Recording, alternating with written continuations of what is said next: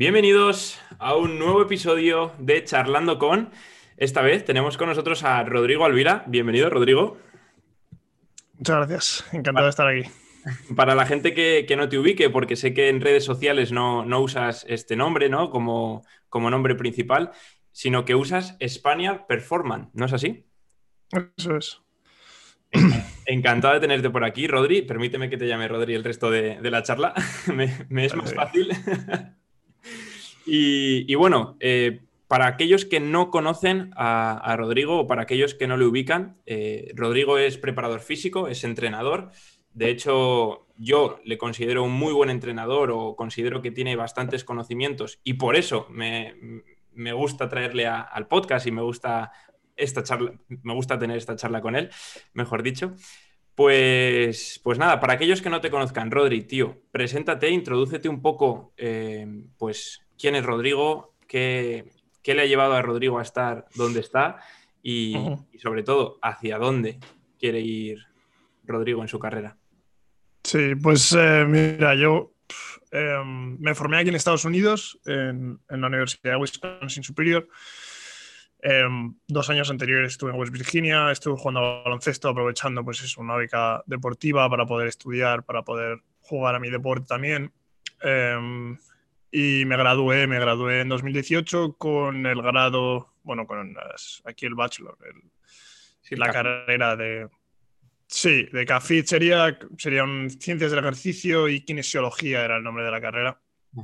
Y desde entonces pues he estado, estuve trabajando en Dubai un tiempo, Estuve trabajando en, España durante seis meses hasta que conseguí mi posición aquí en, en, Missouri, en Jefferson City, en la Universidad de Lincoln, donde he estado trabajando durante los últimos dos años, hasta hace nada, hasta hace un mes aproximadamente que he estado trabajando ahí, eh, con deportes, pues fútbol americano, eh, baloncesto femenino masculino, mm, softball, que es béisbol femenino, eh, golf masculino y femenino, y bueno, con deportistas individuales, tanto online como presencialmente. Y ya está, aparte de eso, pues formarme, estoy todavía en un proceso de formación para mí. Y bueno, creo que siempre estaré, pero, pero así básicamente ha sido mi trayectoria como, como preparador físico, que son pues unos 5 o 6 años desde que empecé a hacer prácticas, etcétera, etcétera. Qué bueno, tío. Al final, bueno, como, como se puede ver, te, te, has ubicado siempre de cara a trabajar con atletas, ¿no? Con un fin deportivo, con un fin, mm. pues, dentro del deporte que sea, pero siempre competitivo, ¿no? Entonces, eh, me gustaría preguntarte, ya que has dicho que has trabajado tanto en Dubái, España, Estados Unidos, me gustaría lanzarte esa primera pregunta, que es, ¿qué diferencias hay a la hora de, trabajar con un atleta o un deportista en cada uno de, de estos países? ¿O cómo lo has mm.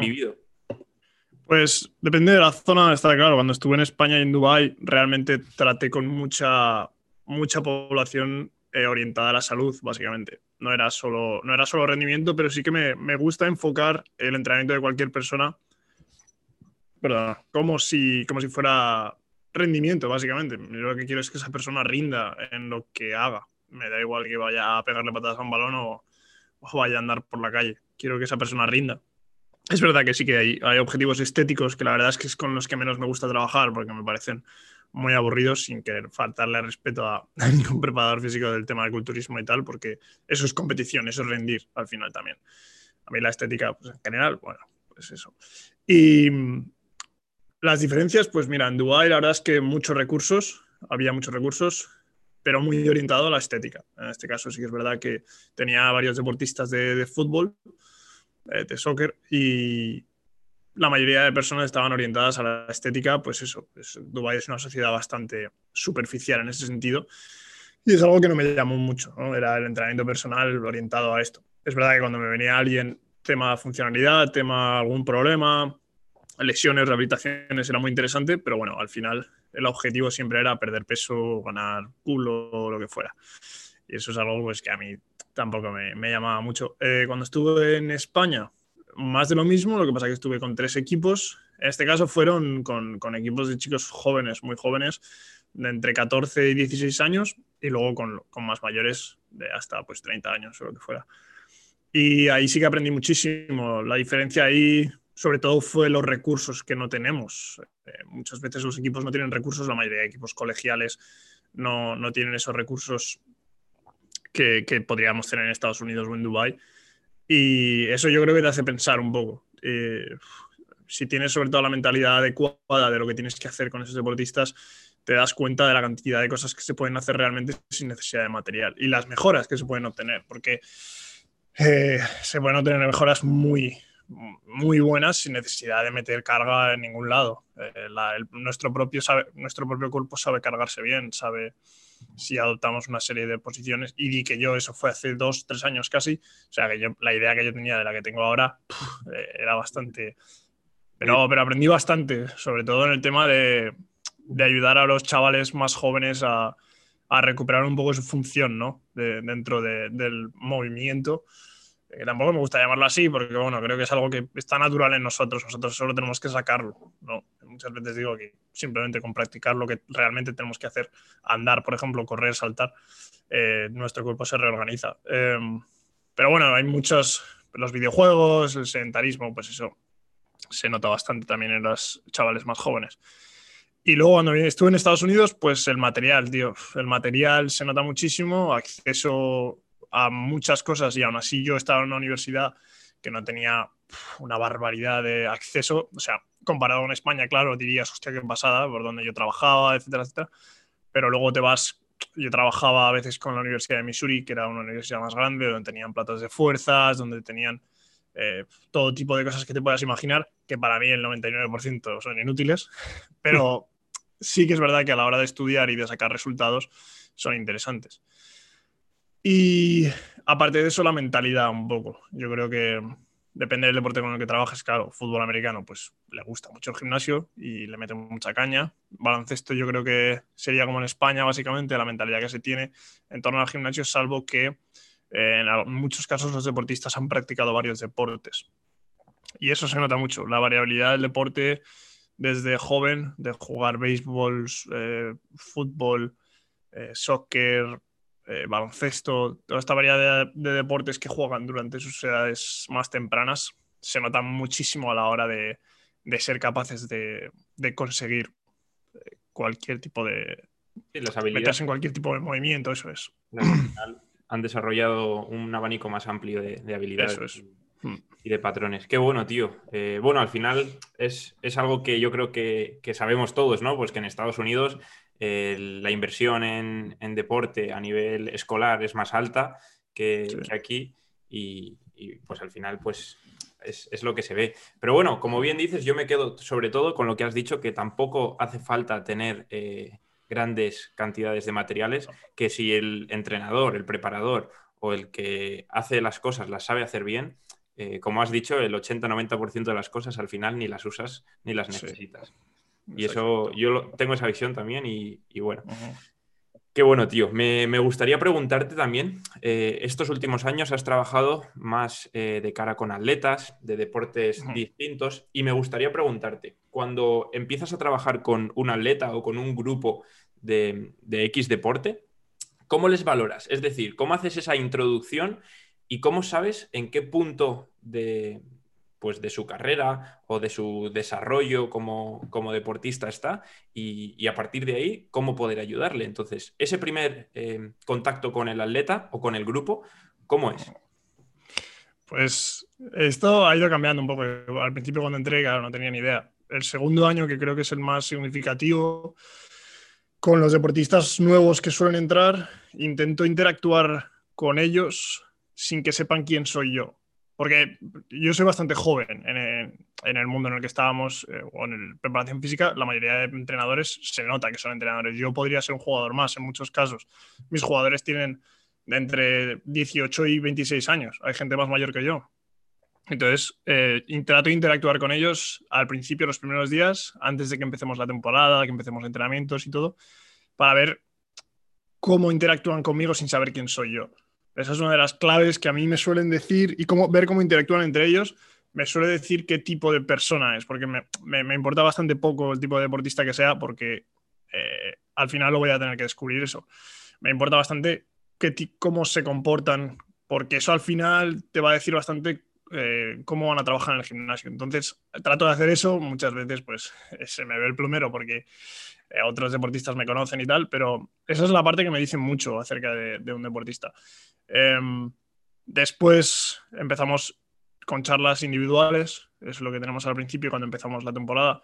Eh, yo tengo, pues eso, media hora si puedo con cada uno de ellos intentando hablar, intentando ver cuáles han sido sus experiencias, cuáles han sido el trabajo que han realizado previamente con otros deportes, eh, respecto al gimnasio, qué idea tienen de gimnasio, eh, qué han hecho trabajo de fuerza. En el caso de baloncesto, la mayoría de veces no tienen ni idea. Em, y eso es lo primero que hacemos con baloncesto. y después, en tema de valoración, les veo jugar. Eso es lo, que hago mayoritariamente. Es decir, cuando lo primero que se empieza son open gyms, es decir, partidos que ellos hacen en el caso de baloncesto, en el caso de fútbol es un poquito más difícil em, porque son muchos y porque no juegan partidos tan frecuentemente, pero con baloncesto y con soccer es bastante más fácil porque juegan constantemente entre ellos. Entonces yo puedo ir a verlos eh, y ver cómo se mueven, cómo se comportan. Em, que la mayoría de ellos, pues si han llegado al nivel en el que están, eh, se suele mover bastante bien, pero es lo que me interesa, ver cómo se mueven, cómo andan eh, dentro y fuera del vestuario, cómo salen a la pista, cómo se mueven dentro de la pista. Y eso me, puede dar una pista si puede haber algún problema. Y luego el historial de lesiones es lo que acaba dándolo. Para mí, lo que acaba dándotelo todo. Mm. qué, lesiones han tenido, intentar ver cómo se han recuperado esas lesiones, qué tipo de cirugías se les han hecho y hacer una valoración del dolor. Del dolor, sobre todo, lo hago cuando ellos hablan conmigo. Yo eh, en, una, en una Excel lo que hago es intentar ver qué tipos de dolores tiene, cuándo se producen esos dolores y luego, aparte de eso, los hábitos que ellos tienen, que normalmente cuando están en un ambiente universitario son bastante malos. Y también sé que no los voy a cambiar porque mm, es imposible, salvo que estés en una universidad muy grande y hay una gran inversión en pues, nutrición, etcétera, etcétera. Entonces, eso es lo principal. Eh, ya te digo, no, no, no, hago test funcionales, no hago un FMS, no hago ningún tipo de test funcional. Eh, empezamos directamente a trabajar con lo más básico de lo más básico, haciendo fases generales de preparación, ya sean con, eh, algún entrenamiento contralateral, unos por 20, muy básico con casi nada de cargas y, viéndoles en pista. Y a partir de ahí empezamos. Si me encuentro con alguna cosa, pues la, trabajamos aparte. Pero ya te digo, normalmente me encuentro con movimientos eh, que puede que sean erróneos, pero realmente no, tengo que valorar si eso me vale la pena cambiarlo en muchos casos, porque si el deportista tiene un movimiento que nosotros podemos considerar erróneo, no le está provocando ningún dolor, no ha tenido ninguna lesión anteriormente, no le voy a cambiar nada de lo que hace, porque entonces igual, sí que lo jodo. Claro, igual es su patrón al que está él acostumbrado. Claro, luego también trabajo con, los fisioterapeutas a la vez, que son los que realmente se encargan de lo más, de lo más grave, de las sesiones, etcétera, etcétera. Y a partir de ahí sí que vemos, oye, este tío tuvo un cruzado, eh, está en un estado de pronación en la pierna derecha del que no sale, eh, vale, pues vamos a hacer, vamos a ver cómo está el pie, cómo está la parte trasera, delantera, la cadera, cómo se comporta. Igual sí que hay que cambiarlo porque pues su pierna está hecha una mierda, simplemente porque acaba de tener un cruzado y todas esas conexiones neuromusculares se han ido al garete y todas las posiciones biomecánicas en las que debería entrar no es capaz de entrar. Ahí sí que vamos a hacer un trabajo.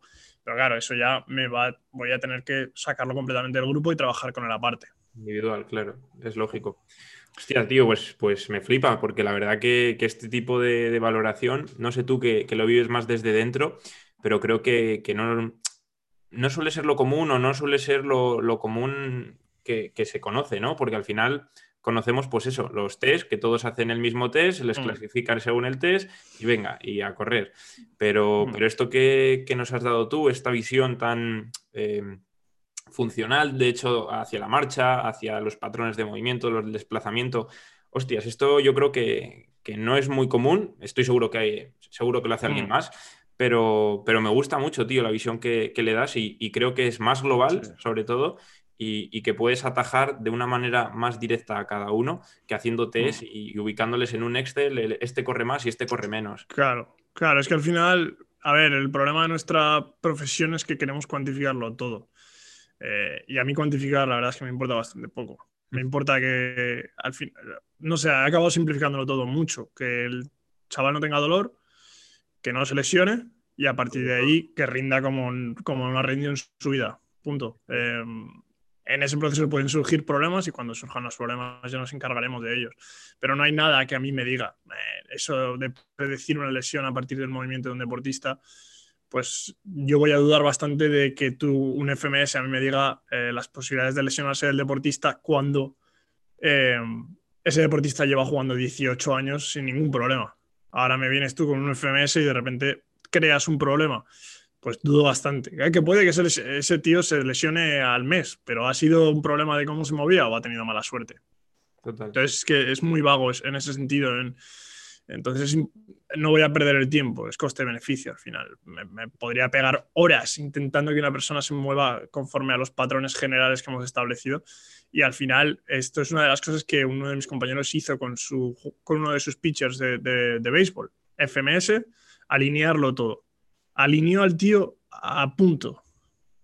Eh, a los dos meses dentro de temporada, todo había vuelto donde estaba antes. Porque el cuerpo, es que el cuerpo se maneja, el cuerpo se reorganiza para ser el mejor en lo que tiene que hacer. Eh, entonces, sí, todo el, tengo el tema de temas funcional, ya te digo, yo no, vamos, raramente, no. miraré a alguien andar, caminar, correr, pero. Sí, al final eso no, es no, no clasifico. Al final es mm. tu propio test y es el que a ti te, sirve para, valorar al, grupo, al atleta y, para partir de ahí empezar a trabajar. O sea, al final es, lo que haces. Me gusta mucho que, has comentado que al final lo que pretendes con tu trabajo es que un atleta no se lesione y que trabaje o que desarrolle su, juego ¿no? como, como nunca antes.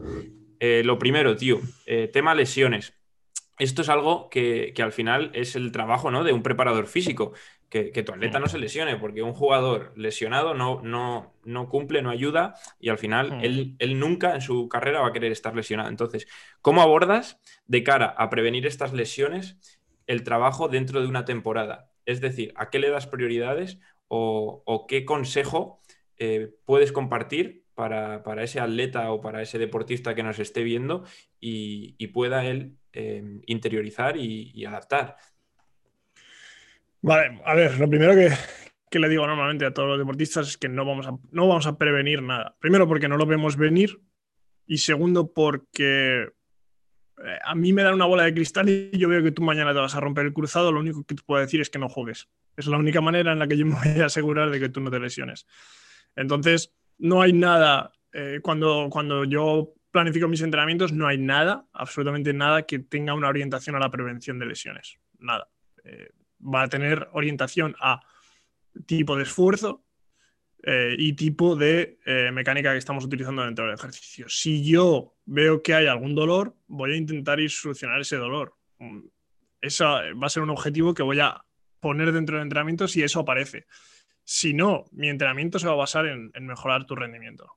Punto. No, no va a haber nada más. Si tú, si tú mejoras tu fuerza, si tú mejoras eh, tu coordinación intra e intermuscular dentro de los ejercicios que nosotros trabajamos dentro de la pista, te alimentas bien, descansas bien e intentas hacer lo máximo posible porque todas esas variables tan difíciles de controlar estén lo más controladas posibles, tienes muchas papeletas para que para ahorrarte muchas lesiones. Totalmente. Pero puedes hacer todo eso y que llegue un tío y caigas en una pierna y te pegue una patada en la rodilla. A tomar por culo. Y todo lo que has hecho de prevención de lesiones no vale para nada. Luego hablamos de lesiones eh, sin contacto, pero es que puede pasar lo mismo. Puede que, puede que aterrices en una mala posición. ¿Por qué? Porque no tienes una correcta mm, eh, técnica de aterrizaje. Pues no, es que la técnica de aterrizaje tu cuerpo va a intentar alargar el impacto lo máximo posible. Y eso es lo que vemos cuando vemos un, aterrizaje. Y cuando, cuando vemos una lesión por aterrizaje y la gente se lanza a decir, ah, este tío, mala técnica de aterrizaje, tendría que haber hecho más snap downs, tal. Y yo, pero a ver, este tío lleva jugando, Derrick Rose, por ejemplo, jugando 20 años a baloncesto, a un nivel que no juega nadie. Se lesiona, mala suerte. Podría haber sido que en ese momento que podrías contar miles de millones de razones por las que Derrick Rose se, lesionó. Y yo me jugaría todo mi dinero a que no fue por una mala mecánica que él tenía integrada. Fue por mala suerte y por una mala pisada. ¿Y qué pasó después de eso? Pues que después de esa lesión puede que las tu cuerpo se vea alterado. Ahí es cuando sí que dices, hostia, pues es que después de haber tenido un cruzado como tuvo Derrick Rose y luego tuvo tobillos y luego tuvo otros cruzados, pues ahí probablemente sí que vengan de, esa lesión. Pero estás hablando de un jugador que volvió a los ocho meses para rendir otra vez al máximo. Eso puede pasar.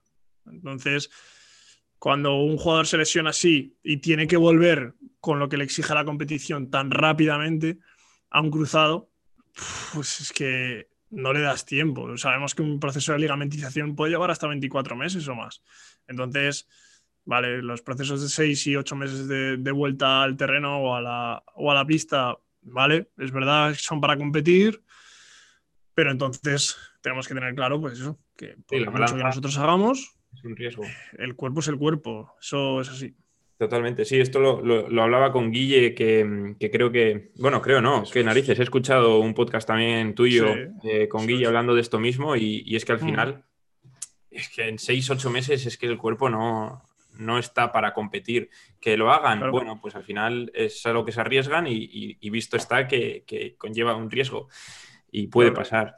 Y mm. me gusta, tío, lo que, lo que comentas, que al final no es que hagas algo enfocado a la prevención, pero con lo que trabajas mm. estás ayudando a reducir eso, ese, ¿no? ese porcentaje de, lesión. O sea que indirectamente eh, el trabajo que esté bien hecho te va a ayudar a la prevención. No hay por qué este ejercicio es preventivo, ¿no? Ese, ese enfoque creo que me encanta y, creo que es el adecuado, porque al final, si, si te centras en hacer ejercicios preventivos y se lesiona el jugador, ¿tú qué te queda como preparador? En plan, si, ya lo he hecho, se ha lesionado porque no he podido hacer, porque no he podido estar sujetándole mientras se caía, ¿no? Como comentabas, que al final se cae, claro. y se... Claro, es que el problema de los ejercicios de prevención es que acaban siendo ejercicios de rehabilitación, no son ejercicios de prevención, estamos haciendo ejercicios de rehabilitación. O sea, estamos utilizando ejercicios en un deportista que está perfectamente ejercicios que utilizaríamos en un deportista que tenemos que rehabilitar, que bueno, yo también pondría en duda mm, si esos ejercicios para rehabilitar son los que necesitamos, porque trabajamos mogollón de ejercicios en cadenas abiertas del tobillo, de la rodilla, de la cadera, que no tienen ningún sentido eh, trabajar una cadena abierta cuando luego tú vas a estar en cadena cerrada en absolutamente cualquier movimiento que tú hagas. Pero bueno, eso es otro tema. Pero, pero básicamente eso, no estás metiendo ningún estímulo al que ese deportista se tenga que adaptar. Por lo tanto, no solo no estás preveniendo nada, porque no vas a prevenir nada con eso, sino que estás malgastando el tiempo tuyo y del deportista. Totalmente. Entonces. podrías invertir mejor, exacto. Claro. Totalmente, tío. Qué bueno. Y, eh, dándole la vuelta a la tortilla, hemos hablado también de ejercicios que se usarían para la rehabilitación.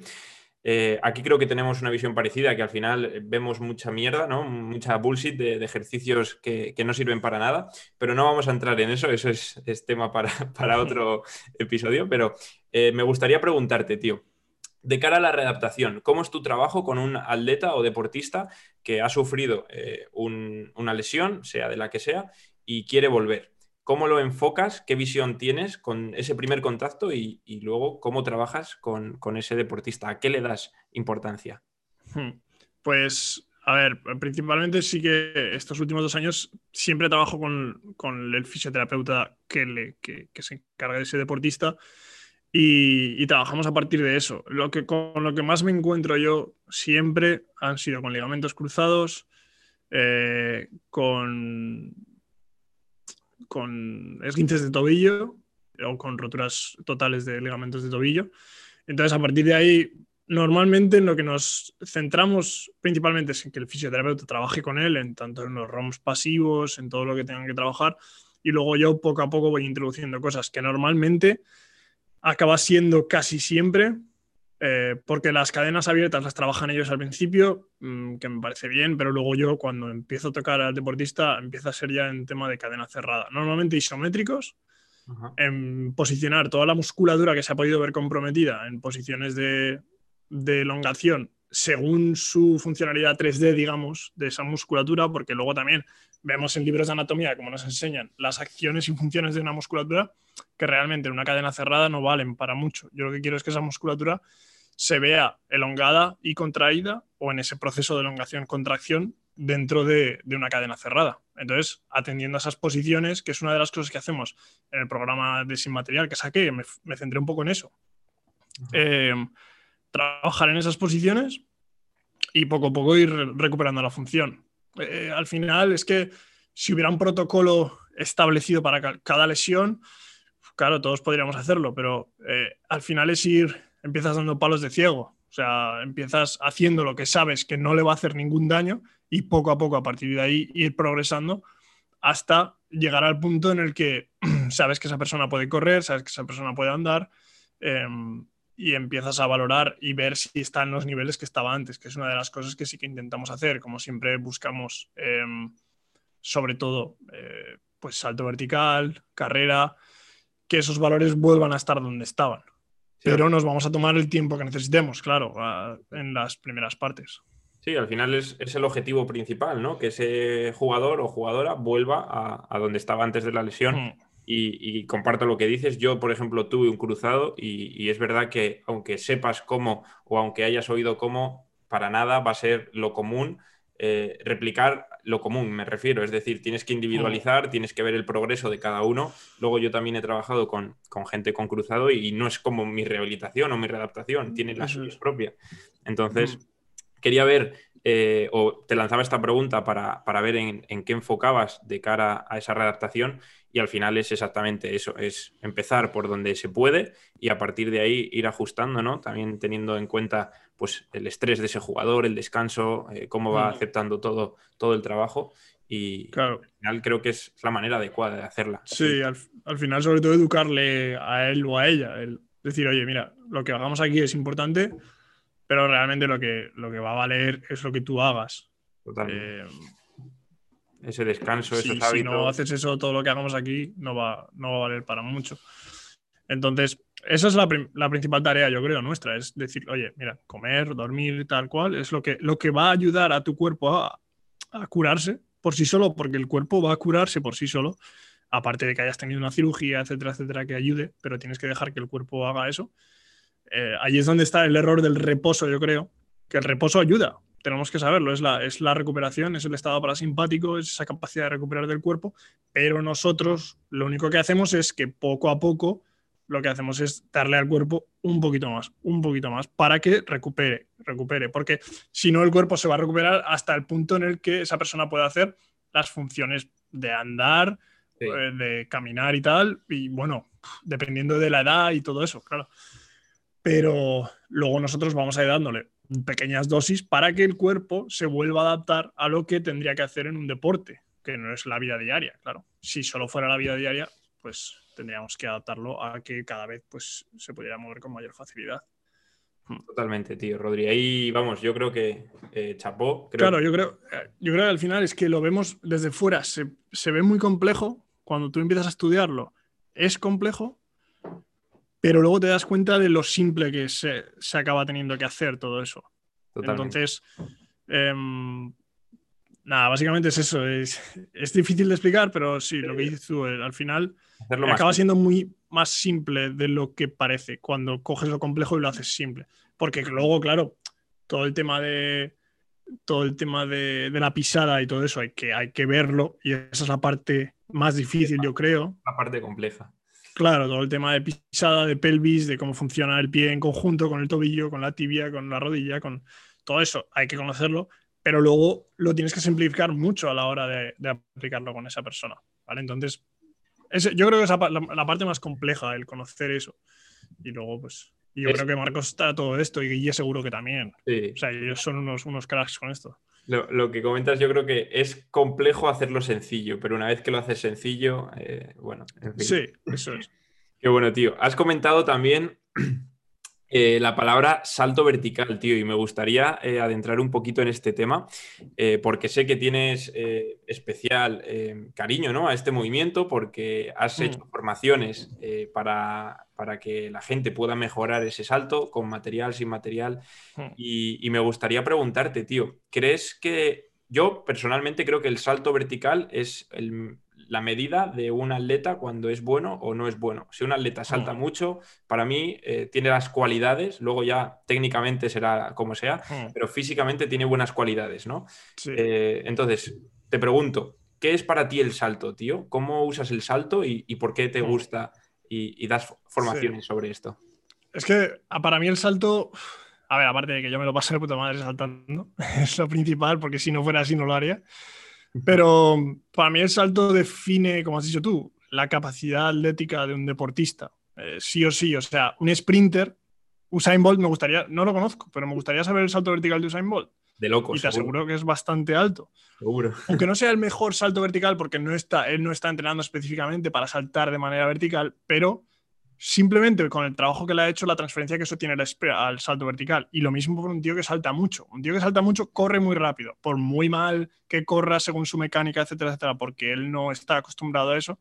Entonces, tanto el sprint como el salto vertical, tío, es que es todo. Si un tío corre rápido y salta alto, tiene las cualidades, tiene las capacidades para ser un buen atleta, digamos, un, un tío que, que físicamente rinde. Otra cosa, como has dicho tú ya, es técnicamente, porque vemos jugadores técnicamente espectaculares como Novitsky, pero que son unos patos, por decir algo. Eh, lo estamos comparando con los mejores. Entonces, eh, eso no tiene nada que ver. Yo creo que a la hora de ser bueno en un deporte es importante porque es una cualidad más, pero está, está claro que el aspecto técnico es lo que gana partidos. El aspecto físico es lo que te va a dar ese plus. Entonces, a mí me gusta mucho porque, porque, porque eh, para mí es una unidad de, medir que ese deportista está mejorando en todo lo que estamos haciendo, porque es lo que quiero. Quiero que salte alto y quiero que corra rápido.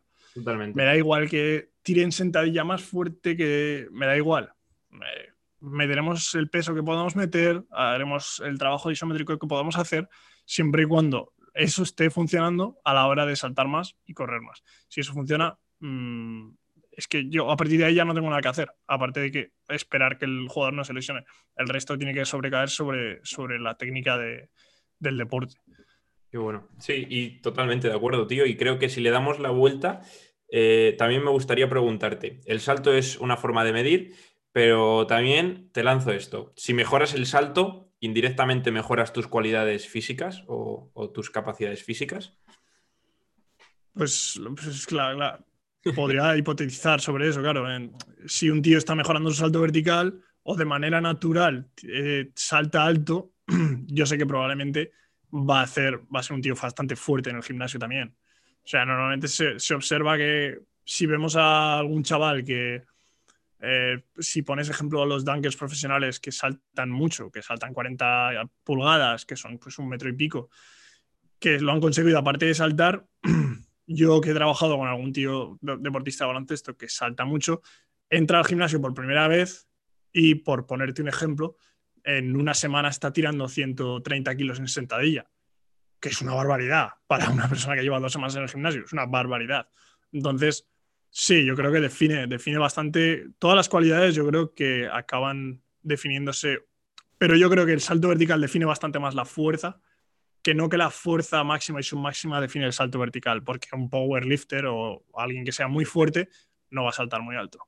Exacto. Y yo creo que también a la hora de, ese reclutamiento motor, de esa transferencia de fuerzas, al final eh, todo tiene que ver y, porque levantes mucho peso, eh, no tienes por qué saltar, porque si no eres eficiente a la hora de hacer ese patrón o, ciertas estructuras o ciertos eslabones son débiles y no son capaces de transmitir la fuerza de unos eslabones muy fuertes, de nada te sirve claro, al final, sí, eso es... Sí que pasa, ¿no? Que una persona que salta mucho normalmente es porque tiene todos los eslabones bien unidos. Eso es. Y es mucho más eficiente, es, al final es, es claro, eso. más equilibrado y, es capaz eso es, es, no solo la capacidad muscular, bueno, es, es un conjunto, es así, es, neurología al final. O sea, si, si, tu, si tu cuerpo se está fluye de la manera que debe fluir, se activa de la manera que debe activar y se coordina entre las estructuras que tienen que coordinarse, pues tienes ahí una, pues eso, una Macedonia de frutas para saltar lo más alto que puedas y ser lo más rápido posible. Qué bueno, tío. Y para entrar un poquito más a hablar de, los programas que has hecho, eh, coméntanos un poco, tío, ¿cómo te surgió esas ganas de, lanzar eh, ese programa para mejorar el salto? Y, cuéntanos un poquito qué se puede ver dentro o, si hay alguien que nos esté escuchando que sea deportista y diga, hostias, esto del salto me interesa. Cuéntanos un poquito más, tío. Pues mira, surgió el primero, fue el Spaniard Method que saqué en 2000... 2019, es que fue hace un año y pico, en verano de 2019, porque yo había estado realizando ese programa durante un año entero. durante un año realicé el programa, lo fui modificando, etcétera, etcétera. Eso era un programa con mi objetivo, mi objetivo era saltar más alto, ser más fuerte y pues eh, tenía un objetivo también de hipertrofia bastante metido en la cabeza que ahora se me ha ido por completo en el tema de, tren de training superior, sí. eh, entonces estuve realizando esto y me di cuenta de que, pues eso, llegué, yo llegué en enero, había estado realizando el programa, tenía un salto de, pues que ahora mismo no recuerdo en centímetros, pero serían unas 26 pulgadas. Y fui haciendo el entrenamiento, fui haciendo el entrenamiento hasta que llegué hasta, pues ahora que son unas 34 pulgadas, que son 8 pulgadas en centímetros. Mm, ahora mismo no tendría ni idea de traducírtelo, pero bueno, creo que fueron de unos 40 y pico centímetros a unos 80 y algo centímetros. Que fue una barbaridad. Yo había jugado baloncesto toda mi vida. Saltaba una pierna mucho, pero a dos piernas no saltaba nada. Entonces, yo no me yo creo que no, no soy un tío que esté genéticamente me ayuden para nada. Soy un tío muy alto, bastante alto, que me cuesta bastante tirar pesado, que me cuesta bastante saltar, correr, etcétera, etcétera, por mis palancas. Pero, pero con el entrenamiento vi que se podía mejorar realmente y lo que decidí al final fue un colega mío, Jake, que me dijo, tío, sácalo, ponlo a la venta y que la gente pueda, pueda probarlo y pueda hacerlo y realmente vas a ver si esto es cosa tuya o es, de bastantes personas. Primero lo probé con varios deportistas que se lo di para que lo probaran, me, dijeron que fliparon eh, y lo puse a la venta y después me di cuenta de que era demasiado el programa porque claro, yo lo estaba haciendo Em, por mi cuenta. Yo lo que hacía era trabajar y entrenar. hay gente que tiene que trabajar, tiene que entrenar, tiene que jugar, tiene que muchas más cosas. Entonces quité muchísimo volumen y dejé lo que realmente servía. Y creo que ha salido un programa ahora, el 2.0, que saqué en verano, que es mucho menos demandante, hay mucho más trabajo de velocidad, mucho más trabajo de fuerza isométricos y que ha quedado muy bien en el sentido de que la gente no revienta. Porque el otro programa muchos de los deportistas llegaban los fines de semana que estaban hechos mierda. Entonces, eso sí que dije, hostia, esto no tiene mucho sentido. Hay mucho volumen de tren, inferior, eh, tren superior que no tiene sentido, mucho volumen de tren inferior, muchos ejercicios de prevención, de volumen, de estructura que realmente no te están ayudando en nada. Te dejo con lo que te va a ayudar a saltar más, a ser más fuerte y luego te doy protocolos para que saltes, para que corras y, para, y te doy la guía para que tú eh, descanses de manera adecuada, te recuperes de manera adecuada y intentes, y según lo que, los signos que te dé tu cuerpo, con una serie de vídeos en los que yo explico esto, sabes cuándo entrenar y cuándo no entrenar. Tú llegas a la pista, pruebas un par de cosas dices, hostia, mm, nada, no me lo noto. Fuera, te vas, te vas a descansar y al día siguiente vuelves. Que el día siguiente tampoco, tampoco, te vas y vuelves al día siguiente y está abierto a eso, a que cada uno pueda, pueda hacer lo que sea y en el programa, pues en el grupo, pues me dicen, oye, me he saltado todo el día, ¿qué hago? Pues yo, pues recupera esto, esto, sáltate o vete a la semana siguiente. Entonces, un poco, es como un poco, es una anarquía realmente de programa, porque está establecido, pero tú te vas a ver a ti mismo. Entonces, puede que las primeras semanas no te veas capaz de completarlo todo, entonces, lo que hacemos a veces es, pues, es volver al principio y volver a repetirlo con intensidades menores o mayores o dependiendo. Y luego tiene una fase de preparación general de cuatro semanas que está muy adaptada a que todo el mundo la puede hacer y te dé cuatro semanas para que tu cuerpo esté preparado para luego pues meterle un poco más de caña, pero caña bastante controlada. Qué bueno, tío. Al final me, quedo, me quedo con eso que dices que es súper importante a la hora de mejorar, que es ser consciente de si el ejercicio que vas a hacer o el entrenamiento que vas a hacer va a ser el correcto o no, porque si ese día no tienes que entrenar porque tu cuerpo no está descansado, no ha recuperado, es tontería entrenar. Entonces, esto yo creo que es un error muy común de programas eh, que se suelen vender, ¿no? Hoy te toca esto y mañana esto, y tú en cambio le das esa visión de decir, hoy te toca esto, mañana te toca esto, pero si no puedes, no pasa nada, un día más. Eso me parece brutal. Claro, es que y, es que para mí sería más sencillo también realmente hacer un programa en el que yo te digo, haz esto, esto y esto. Porque, ¿qué pasa cuando la gente compra el programa por primera vez? Que les llega el correo y me dicen, me envían una foto y me dicen, ¿esto qué es? ¿Qué, pasa aquí? ¿Qué, tipo de anarquía es esta? Tres ebooks, dos Excels, eh, cada ebook va por su cuenta, dentro del ebook me dice que haga lo que quiera cuando quiera. yo, léete en este orden y léetelo todo. Claro, tienes que leerte 50 páginas, pues léetelas y te explicará cómo. Pero es un programa que te, pues no, que te va a hacer leer, que te va a hacer ver pues, dos o tres horas de vídeos para que entiendas cómo, cómo entender esto, ¿vale? Y que yo, es que mi objetivo es que eh, consiga sus objetivos, pero que ese deportista luego le vaya a un preparador físico y el preparador físico, tía, te diga, hostia, es que esto es como, como ir en moto, solo tengo que darle al acelerador, le doy lo que tiene que hacer y él sabe lo que tiene que hacer. Es el objetivo con un deportista, no es eh, que dependa de mí completamente todo el rato. Yo no quiero eso. Por mucho que me fuera a dar más dinero, es que al final no me va a dar más dinero, me va a dar menos, porque la gente se va a dar cuenta de que no queremos estar dependiendo de alguien ni de algo todo el rato. Qué bueno, tío. Me flipa, me flipa, porque al final, si tú buscas una cosa para hacerla solo, o en este caso con una compañía, pero menor que un entrenador personal, ¿no? Al hmm. final darás un apoyo, pero no el mismo que una persona que te contrata uno a uno. Hmm. Y, me flipa esto que, hayas dicho, que haya tres ebooks, las horas, etcétera, porque al final, coño, si lo vas a hacer tú solo, necesitas mucha información, necesitas mucha guía que vayas siguiendo, que te vaya informando, aunque te vuelva un poco loco al principio. Coño, el que te regala un plan y te dice, toma, haz esto, y, eso, y sea una hoja, vas a decir esto, o sea, esto me, limpio el culo porque es una mierda, en verdad. Hmm. Entonces, en ese sentido, no, no me cabe la menor duda, tío, que aunque sea un poco lioso, al final es lo que, lo que te ha costado plasmar, ¿no? Pero está todo plasmado. Claro, la idea es esa, lo que has dicho tú. Y luego, el problema que tiene esto, el problema de lo bueno, porque los que lo hacen y lo siguen, eh, bueno, yo subo los testimonios a, Instagram. A mí me flipa ver 30, 20 centímetros, ningún dolor de rodilla, descanso mucho mejor. O sea, porque te enseña un poco a autorregularte a ti mismo. Eh, lo que pasa con eso es que, claro, hay mucha gente que compra o que adquiere el programa pensando que esto va a ser un empieza aquí, acaba aquí. Y cuando me vienen les explico, no, esto es así, así, así.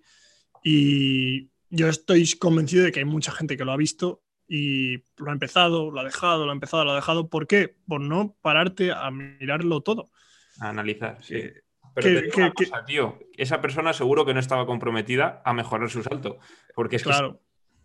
Claro, esa es la cosa, que, no solo es pagar. Es, el problema. Pasa con las formaciones, yo creo también en preparadores físicos, que tú pagas y dices, voy a buscar una formación, aunque tenga que pagar mil euros, yo la pago, y, pero quiero que esta formación me convierta en el mejor preparador físico del mundo. No, Si esta formación te va a dar eh, una base que probablemente no vale ese dinero, en muchos casos, y luego tú vas a tener que aplicarla con cientos de personas, contigo mismo, con amigos, con, para ver cómo, cómo se reacciona respecto a eso. Entonces, claro, eh, no es fácil. Y lo fácil no vale para nada. No. Claro, eso es. Al final, lo, que es fácil o lo que no cuesta, eh, nosotros que, que, nos apasiona esto y que estamos intentando aprender día a día, sabemos que lo que no cuesta y lo que te venden muy fácil, normalmente no vale para nada. Al mm. final hay que buscar, como bien dices, eh, esa formación que, está alta, ¿no? O que, te, la tienes ahí y, luego te das cuenta que es verdad que la formación está muy bien, pero que te ha dado tres, cuatro cosas sobre las que luego tú ampliar y seguir y seguir y seguir. Mm. que al final es, de lo que se trata esto, tío, de, seguir ampliando y seguir cogiendo información de muchos lados para luego formar tú, tu, propio entrenamiento, tu propia corriente, etcétera. Sí. bueno, tío. Por último, Rodri, no te quito más tiempo. Ha sido una charla eh, acojonante. Y me gustaría que nos comentases si, has tenido eh, algún error dentro de la preparación física con atletas, así que se te ocurre y digas, hostias, pues una vez con este grupo de atletas hice esto que no lo volvería a hacer. O, al final, es decir, un error que te haya surgido en tu carrera como preparador y, que nos puedas dar a, los demás para que Mm. podamos sacar un aprendizaje y, y no cometamos ese error. Pues dos. Que se, me ocurren ahora dos. Uno, si un deportista entra en el gimnasio diciendo que puede tirar 140 kilos, no le dejes tirar 140 kilos, porque se te rompe. Y eso me pasó el primer año. Eh, por tonto, por dejarle hacer lo que quería. Y no, pero el segundo, y de verdad, es el la cantidad de cosas que son paja. Es decir, que no valen para nada. Eh, Cada vez, cuanto más sé, más sencillo se está volviendo mi entrenamiento. En el sentido de que mi entrenamiento se, ba- se basa en tres, en tres cosas muy básicas, normalmente, y para conseguir mis objetivos. Más allá de eso, eh, la mayoría de ejercicios que se están planificando en un entrenamiento de una persona, si tú le preguntas a esa persona, incluso a mí cuando yo planificaba tanto, eh, no sabes qué decir o te inventas una respuesta porque sí, porque se supone que tengo que trabajar las estructuras en todos sus planos y en todos...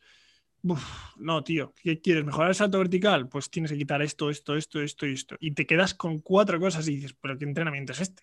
¿Pero qué es esto? Si esto es... Son cuatro, cuatro palos. Pero es que es lo que funciona, los cuatro palos. Que tienes una lesión, cuando entramos en lesiones, cuando entramos en dolores, cuando entramos en problemas biomecánicos que se han construido a partir de pues, pues sedentarismo o lesiones, ahí en- entramos en cosas mucho más complejas.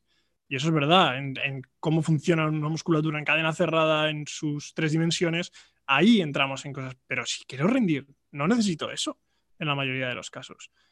Salvo que me tenga que poner, pues en el caso de que no tengo nada de material. Entonces sí que voy a tener que buscar. ¿vale? Entonces, pero si tenemos, tenemos una barra, tenemos un rack que no se mueva para poder hacer isométricos máximos, tenemos unas gomas y la capacidad de practicar tu deporte, pues es que no necesitas nada más, realmente. Y todo lo que añadimos es que es, es perder el tiempo en la mayoría de los casos. Por mucho que nos hayan dicho que, funciona, si tú hablas con las personas que están 100% enfocadas a mejorar el rendimiento de un deportista, con un lanzador de jabalina como el preparador físico de, de Johannes, que tiene ahora el, el récord del mundo en lanzamiento de jabalina, o hablas con el entrenador jamaicano de, de Usain Bolt, de Asafa Powell, es que ves sus entrenamientos y dices, ¿pero esto? ¿Para qué he estudiado yo tanto? Total. Que realmente necesitas pasar por todo ese proceso para llegar a eso. Para entenderlo, claro, eso te iba a decir. Al final, cuando llegas a ese punto y dices, vale, si con tres cosas mejora y con cuatro le hago que se fatigue, que se estrese y que el día siguiente no mejore, será mejor Claro. hacer tres, ¿no? Claro.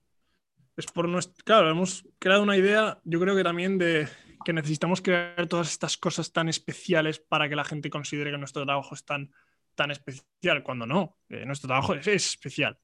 Pero es especial, Por la Por- que le puedes expresar tú. eso es, claro. Al final, Entonces- yo me quedo con lo que dices, que al final el ego eh, es un gran error. El dejar a un atleta o un deportista expresar su ego eh, no le ayuda, ni a él ni a ti.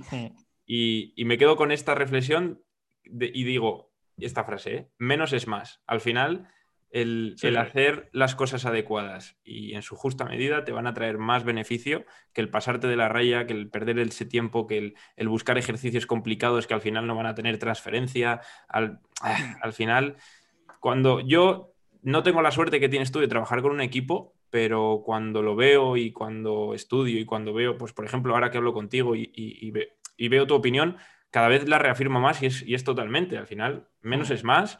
Hacer las cosas que hay que hacer bien, bien hechas, es lo mejor y no hacer más de las que tienes que hacer. Claro, claro, claro. Y, eh, y se puede observar en todo. O sea, individualmente el preparador físico que esté estudiando, que lo practique en sí mismo. ¿Qué, ¿Por qué estás entrenando? Yo, me, yo es un proceso por el que he pasado. ¿Por qué estoy entrenando? ¿Qué quiero? Yo quiero saltar alto, quiero ser fuerte y quiero verme bien, pero yo creo, pero sé que entrenando bien, comiendo bien y tal, me voy a ver bien. Ahora ya los estándares que nos haya puesto Instagram o, o el fitness, eso es, es que es una, una, una tontada. Y es- eso es lo que me he dado cuenta. Estoy, por ejemplo, yo en mi entrenamiento, yo quiero saltar, quiero ser fuerte, tal. ¿Y por qué cojones estoy haciendo 10 series de brazo el jueves por la tarde? Y pierdo el tiempo, pierdo, eh, pierdo, eh, me fatigo, aunque El no sea foco. mucha fatiga, pero sí que, Pierdes tu propio Sí. foco. Claro, claro, claro. que a un deportista le gusta tener los brazos, pues métele un par de cosas, tal. Pero eh, es importante que, nada, que nos, nos dejemos de todas las cosas que realmente pensamos que queremos, pero no queremos.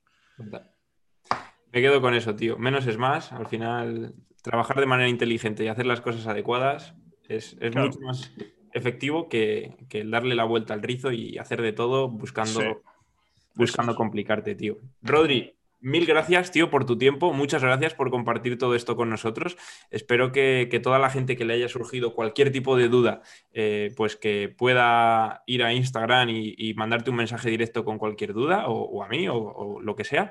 Dejo aquí abajo eh, también tu, tu enlace al Instagram para que te pregunten sobre el curso si alguno quiere más información o te quiere preguntar cuándo vas a abrir plazas o lo que sea. Y, nada, tío, muchísimas gracias otra vez. Encantado de, haber charlado contigo. Y espero que, todo vaya bien por allí y, en el futuro, que, creo que te vas a volver a mover, ¿no? Sí, sí, sí. Estaré por ahí un tiempo, por España, dentro de poco. muchas gracias a ti. Pues nada, muchísimas gracias por tu tiempo, Rodri. Nos vemos. Encantado.